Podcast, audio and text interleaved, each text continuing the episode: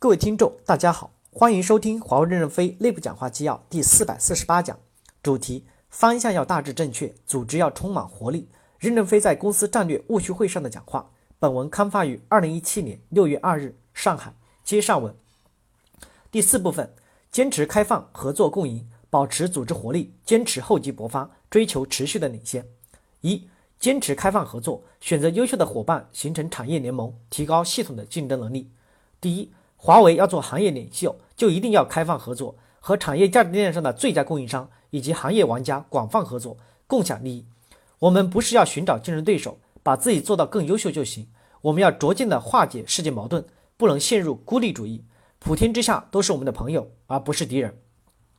世界没有什么胜利者联盟或失败者联盟，大家不要总想象我们很委屈，要做失败者联盟的头来扶植各个厂家。也不要说全世界的胜利者联盟都在围剿华为，华为要的蛋糕只有那么一点大，而其他公司的心胸大的很多。他们是希望构建全球性的新商业模式，并非围剿华为。华为也可以借鉴或参与这个模式，不同的业务模块可以有不同的政策，直面不同的赛道的竞争，敢于胜利，持续领先。第二，我们增强组织活力和竞争力，也要敢于率先公布战略意图，统一标准意识，让大家获得分享，都得到进步。让所有人都走同一条路，只是我们比别人走得好一些，这才是真成功。所以，我们不能有独霸的思想。当世界不能实现共赢时，其实我们就是当输。二、保持组织活力，坚持厚积薄发。第一，我们要充满信心，基于三十年的积累，厚积薄发。厚积薄发就像跑马拉松，华为公司必须要有良好的经营财务状况和组织状况，才能争取赢未来。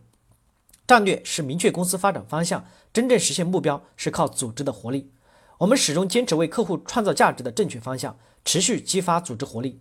战略执行要闭环，经营管理要下沉，坚持导向删减，加快优质员工的提拔，让人才在最佳的时间、最佳的角色做出较大的贡献。资金、账务、审计实现中央集权，全力服务业务，风险控制有效，下放业务经营权，让听得见炮声的人来指挥战斗，以责任贡献分配价值，以愿景使命提升队伍的精神追求。加快对做出突出贡献的人才破格提拔。第二，从单点技术的领先到构到构建平台的领先，持续把经验和能力积累优势，形成竞争力。第三，不在非战略机会点上消耗战略的竞争力量，将缩减这些领域的人员及投资。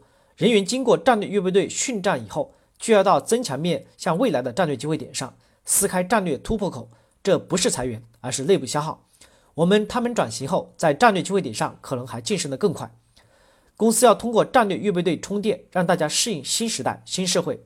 如果战略预备队每年培养一到两万人，他们锻炼成熟后冲上上岗岭，下面的钻石矿的都是我们的。如果华为没有战略投入，没有后备队伍接上，将来无法应付知识结构转型，总有一天会坐吃山空。三、追求人无我有，人有我优的持续领先，无人区不可替代。都不能成为目标去追求，而是我们正确的选择业务战略，并通过努力奋斗达到的一个自然结果。更不能 KPI 化，否则容易导致业务不断的走向自我封闭。世界上没有绝对不可替代的东西，只要持续领先，速度比别人快，持续做到人无我有，人有我优，就相当于不可替代。如郭平所说，优也可能就是成本、性能有优势。面向未来，应该强调开放合作，形成产业链体系。苹果公司最大的特点就是开放合作，它的生态就是不可替代。其实都不是苹果公司做的，拥有这么多的合作伙伴，苹果树上结出了西瓜。感谢大家的收听，敬请期待下一讲内容。